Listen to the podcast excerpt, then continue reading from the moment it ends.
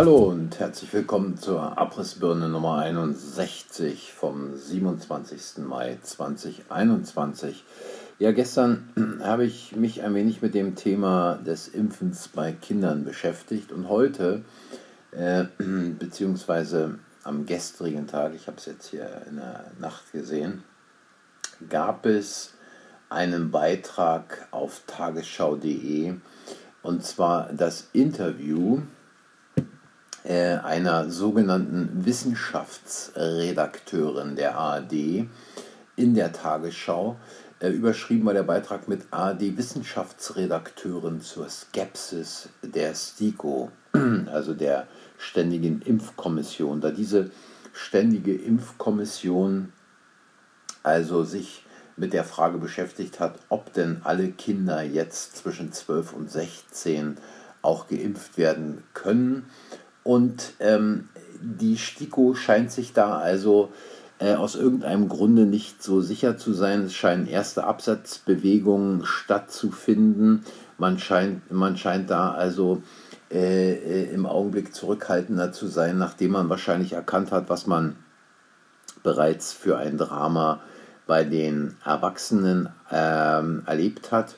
Und äh, es scheint so zu sein, als ob man dort ähm, ein wenig vorsichtig sein will in der STIKO, um dann vielleicht doch nicht die Höchststrafe bei einem möglichen späteren Prozess zu bekommen, der eventuell vor irgendeinem Tribunal stattfindet und wo man dann sich unangenehmen Fragen stellen muss, äh, wie man denn zum Nürnberger Kodex steht. Nun, also diese äh, sogenannte Wissenschaftsredakteurin wird jetzt also von dem Tagesschausprecher befragt. Hör mir da mal rein.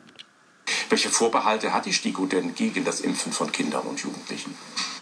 Also hier äh, wird schon mal das erste Framing eingeleitet, schon in der Art und Weise, wie dieser Mann spricht also wie kann es überhaupt sein, dass diese STIKO überhaupt Vorbehalte gegen das Impfen von Kindern und Jugendlichen hat? Und jetzt antwortet also diese sogenannte Wissenschaftsredakteurin. Also es gibt erste Stimmen aus von Mitgliedern der STIKO und da heißt es, dass die STIKO eventuell nicht unbedingt eine generelle Impfempfehlung für alle Kinder abgeben wird, sondern eine Priorisierung herausgeben wird. Das bedeutet also, dass Kinder, die ähm, krank sind, die chronische Erkrankungen haben oder andere Erkrankungen haben, dass die zuerst geimpft werden sollen und es wird keine allgemeine Impfempfehlung für alle Kinder geben. Weil, und das sind die Argumente, die die STIKO da hat, es gebe angeblich noch zu wenig Daten über die Nebenwirkungen, die dieser Impfstoff, der im Moment in der Zulassungs Zulassungsverfahren von BioNTech und Pfizer bei der EMA liegt, dass der vielleicht nicht genügend ähm, Ergebnisse gebracht hat, ob es und wie die Nebenwirkungen bei Kindern eben ausfallen. Ja, interessant hier, es gebe angeblich noch zu wenige Daten, die vorliegen. Nun, ähm, Im späteren Teil des Interviews wird es dann auch noch klar, äh, wie viele Daten eigentlich vorliegen. Man könnte auch sagen, es ist quasi das Schwarze unter dem Fingernagel, was da vorliegt. Im Prinzip liegt da gar nichts vor.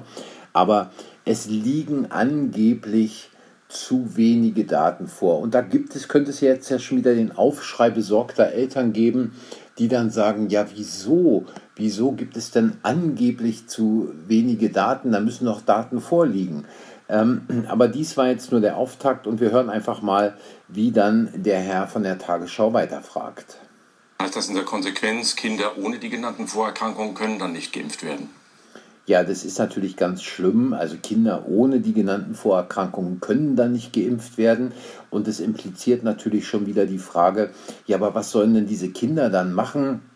Wie schlimm sind denn dann diese Kinder dran, wenn die gar nicht geimpft werden können, wenn sie keine Empfehlung von der STIKO entsprechend haben? Und wir hören einfach mal, was jetzt diese ähm, sogenannte Wissenschaftsredakteurin dazu sagt. Das heißt es nicht, das bedeutet nur, dass sozusagen erst Kinder, die wirklich krank sind und die ein geschwächtes Immunsystem zum Beispiel haben, dass die zuerst geimpft werden. Aber das bedeutet, dass wenn Eltern unbedingt entscheiden, ja, mein Kind soll geimpft werden, dass die dann eventuell auch eine Impfung mit guter Abklärung durch den Kinderarzt, durch einen kinderärztlichen Hausarzt, dann eventuell eine Impfung auch bekommen können.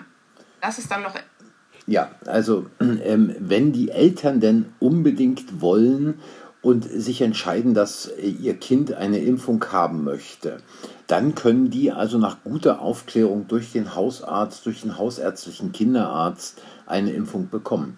Also auch hier schon wieder das Framing. Hier weiß man schon, wo der Zug hinfahren wird, was man also demnächst unternehmen wird. Man wird den Eltern, man wird den Großeltern erzählen, welcher Gefahr denn Kinder eigentlich durch das Virus ausgesetzt sind. Da gibt es ja dann dieses Syndrom, was Kinder entwickeln können. Da gibt es auch Kinder, die schwer an Covid erkranken. Es gibt auch Kinder, die an Covid sterben können. Zur Erinnerung, äh, seit Februar 2020 sind zehn Kinder im Alter von äh, 0 bis 19 Jahren an oder mit Covid verstorben. Man wird also den Eltern entsprechend den Druck machen. Man wird auch den Druck machen, diesbezüglich, ähm, dass sie sich für die Impfung entscheiden sollen, schon einfach deswegen, damit man keine Lehrer gefährdet, die vielleicht nicht geimpft sind, dass das Kind dann im Prinzip ähm, auch wieder an Sportveranstaltungen teilnehmen kann, dass das Kind zum Klavierunterricht gehen kann oder ähnliche Dinge. Also man wird sich da noch einige Dinge einfallen lassen, wenn denn die STIKO im Prinzip sich nicht durchringen kann, ähm, da äh, eine komplette Impfempfehlung auszusprechen. Und wir hören einfach mal, was die Dame dann weiter erzählt.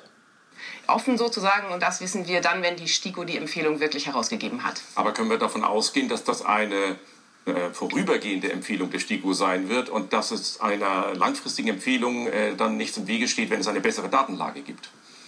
Ja, also auch hier schon wieder dieses Framing. Also es ist natürlich erstmal nur ein kurz, eine kurzzeitige Empfehlung und wir hoffen doch alle, dass wenn dann mehr Daten da sind, es eine, eine langfristige Empfehlung sein wird, weil sonst müssen ja quasi die Kinder einfach noch so lange auf die Impfung warten und es kann ja nicht sein, weil diese Kinder ja sonst auch äh, benachteiligt werden.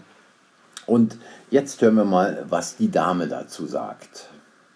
Es ist ja so, dass in anderen Ländern, zum Beispiel in den USA, wird ja schon geimpft. Da werden Kinder zwischen 12 und 16 schon geimpft, zum Beispiel mit dem Impfstoff BioNTech, Pfizer und auch Moderna. Und da werden jetzt akribisch sozusagen Daten gesammelt. Wie reagieren die Kinder auf diese Impfstoffe? Haben sie Probleme? Merken sie irgendetwas? Wird ihnen danach vielleicht übel? Oder haben sie Kopfschmerzen? Oder schmerzt die Einstichstelle? All das wird jetzt genau gesammelt. Und das bedeutet, dass es in den nächsten Wochen und Monaten ein größeres Datenpaket geben wird und genauer untersucht werden wird, wie reagieren die Kinder darauf. So, also äh, in den USA ist dieser Impfstoff zugelassen und wir bekommen ja jetzt Daten dadurch, dass die Kinder in den USA schon geimpft werden. Das heißt also, die äh, Kinder in den, in den USA sind also die Guinea Pigs, die Versuchskanickel für die Pharmaindustrie, auch nett eingefiedelt, ähm, dass die beiden Administrationen dort in den USA diesen Impfstoff für Kinder schon freigegeben hat, beziehungsweise die Arzneimittelbehörde. Und dass also dort Daten für die Pharmaindustrie gesammelt werden und dann werden die Daten akribisch ausgewertet. Also äh, diese Sache muss man sich wirklich mal im Endeffekt reinziehen, was das bedeutet und äh, welche Konsequenzen das auch hat. Das heißt, da werden also Kinder als Versuchskaninchen eingespannt. Man weiß nicht wirklich, welche entsprechenden Nebenwirkungen auftreten, wie stark sind die Nebenwirkungen und diese sogenannte Wissenschaftsredakteurin spricht dann davon, ein Schmerz an der Einstichstelle oder äh, an, von Müdigkeit oder ähnlichen Dingen. Und wir hören mal, was sie dann noch weiter zu sagen hat. Und dann wird es so sein, dass wenn genügend Daten aus Sicht der STIKO da sind, es natürlich auch so sein kann, dass die STIKO nochmal umentscheidet und sagt, jetzt haben wir genügend Daten. Das hat sie in der Vergangenheit ja auch schon getan. Und dann sagen wird, okay, und nun ist dieser Impfstoff aus unserer Sicht so sicher, dass wir wirklich sagen können, wir geben eine allgemeine Impfempfehlung für alle Kinder zwischen 12 und 16. Also auch hier nochmal ganz klar, die Kinder in den USA sind die Versuchskaninchen und wir warten mal ab, äh, keine klinischen Studien wirklich, wo also eine Versuchskontrollgruppe da ist. Ähm, denn wenn die Kinder geimpft werden, hat man keine Versuchskontrollgruppe. Ähm, und wir hören auch gleich nochmal, nachdem jetzt äh, der Tagesschau-Sprecher äh, seine nächste Frage stellt, wie viele Kinder denn eigentlich bisher behandelt wurden in, dieser, äh, in diesem Versuchsaufbau, der also äh, stattfand, bevor die ersten Kinder in den USA geimpft wurden.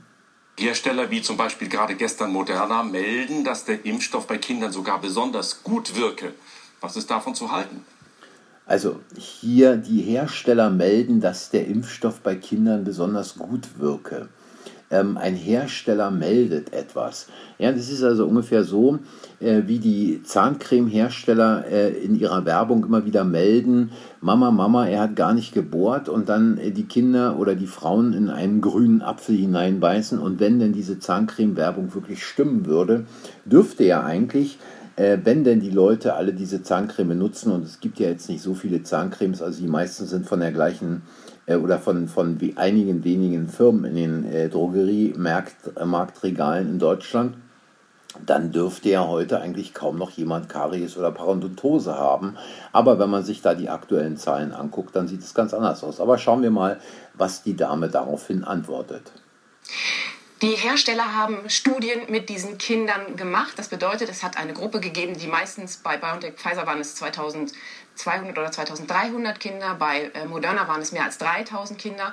Die werden, eine Gruppe wird, wird ein Placebo bekommen, eine andere Gruppe bekommt den Impfstoff und da wird getestet.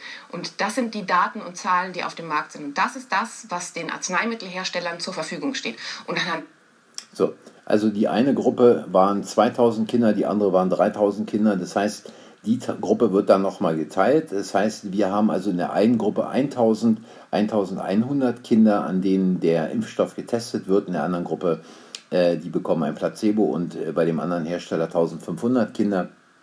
Und von 1100 oder 1500 Kindern will man also Aussagen darüber treffen, wie denn so ein Impfstoff quasi äh, in der Gesamtpopulation der Bevölkerung wirkt, schon ein wenig krass.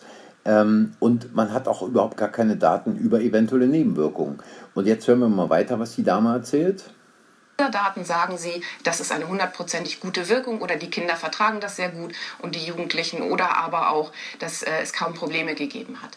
Und so, es hat kaum Probleme gegeben. Ja, welche Probleme hat es denn gegeben? Und ähm, kaum Probleme gegeben ist ja keine Aussage. Also äh, kaum Probleme gegeben kann ja auch heißen, drei, sind da, drei Kinder sind daran verstorben. Äh, denn bezogen auf 1000 Kinder kaum Probleme gegeben, ja gut, kaum Probleme gegeben. Und die hundertprozentige Wirkung, da muss man ja auch nochmal eins sagen, Kinder erkranken schon mal deutlich milder an Corona, meist ohne Symptome. Mit anderen Worten, da kann man also äh, ja im Prinzip überhaupt gar keine Aussage treffen. Noch dazu, wenn diese äh, äh, Untersuchungen dann im späten Frühjahr durchgeführt werden, wo die Chance an Corona zu erkranken, denn Corona tritt mit der Influenza zusammen auf, wo diese Chance ohnehin schon gering ist. Aber wir hören weiter, was sie zu sagen hat. Diese Zahlen, Daten und Fakten, die prüft dann die Europäische Arzneimittelagentur und dann erst wird entschieden, ob ein Impfstoff zugelassen wird, ja oder nein. Aber das sind eben zu wenig Daten, jetzt zum Beispiel aus Sicht der STIKO, und dann kommen eben weitere Daten dazu. Und das ist dann eben sozusagen der Punkt, wo dann wirklich dann im, man kann sagen, im echten Leben geprüft wird. Das heißt, wenn ganz, ganz, ganz viele Menschen diesen Impfstoff, ganz viele Kinder diesen Impfstoff bekommen, dann stellen sich natürlich auch Nebenwirkungen, die ganz, ganz selten sind, irgendwann heraus. Das haben wir gesehen bei dem Impfstoff von ähm, AstraZeneca, dass wir die also dann stellen sich Nebenwirkungen, die ganz, ganz selten sind, heraus. Das haben wir gesehen bei dem Impfstoff von AstraZeneca. Also wenn man sich anschaut, wie viele Leute nach einer Impfung von AstraZeneca gestorben sind und diesmal auf die oder diese Erkrankung, also die Hirnvenenthrombosen, äh, mal auf die Population hochrechnen, und zwar auf die Population, die eine Impfung gehalten hat, und es damit vergleicht, wie viele Leute eigentlich sonst über die Gesamtpopulation der Deutschen eine Hirnvenenthrombose bekommen haben, dann liegt der Faktor äh, um etwa den, den Faktor 1000 höher. Also die Nebenwirkungen, die ganz, ganz selten sind. Und das ist eine sogenannte Wissenschaftsredakteurin. Und weiter geht's damit. Hirnvenenthrombosen erst ab einer ganz bestimmten Anzahl von sehr, sehr vielen Impfungen gesehen haben. Und genau das ähnlich könnte dann mit dem Kinderimpfstoff passieren, dass ganz selten vorkommende Nebenwirkungen eventuell also ganz selten vorkommende Nebenwirkungen eventuell. Also dieses Framing ist im Prinzip so, ähm, die Eltern, die das gerne möchten, dass ihre Kinder geimpft werden, ähm, denn es gibt nur ganz, ganz seltene Nebenwirkungen eventuell. Also man bekommt es natürlich nicht mit, wenn man diesen Beitrag, wenn man dieses Interview äh, am Stück in der Tagesschau sieht, das waren jetzt drei Minuten 40 Sekunden bisher, äh, dann bekommt man es nicht mit und dann hat man auch, dann läuft es einfach wie ein Film rein. Ach so, wenn die Eltern es einfach wollen für ihr Kind, weil es ja das Beste für das Kind ist, weil es das Beste für die ganze Familie ist, weil es das Beste für die Gemeinschaft aller ist, wenn die Kinder geimpft werden. Und diese äh, Nebenwirkungen, wenn denn überhaupt und nur ganz selten und eventuell, äh, ja, dann lassen wir doch mal unser Kind impfen. Also, ähm, dies einfach mal zum Thema Framing im Fernsehen, Framing in diesen Massenmedien, Framing in diesen Relotius-Medien. Und ähm, da, wird nichts hinter, da wird nichts hinterfragt, da wird nicht den Dingen auf den Grund gegangen, da wird einfach nur ein Propagandaskript abgespielt und dieses Propagandaskript muss durchlaufen, damit so viele Leute wie möglich sich dann dieses Zeug reinpumpen lassen.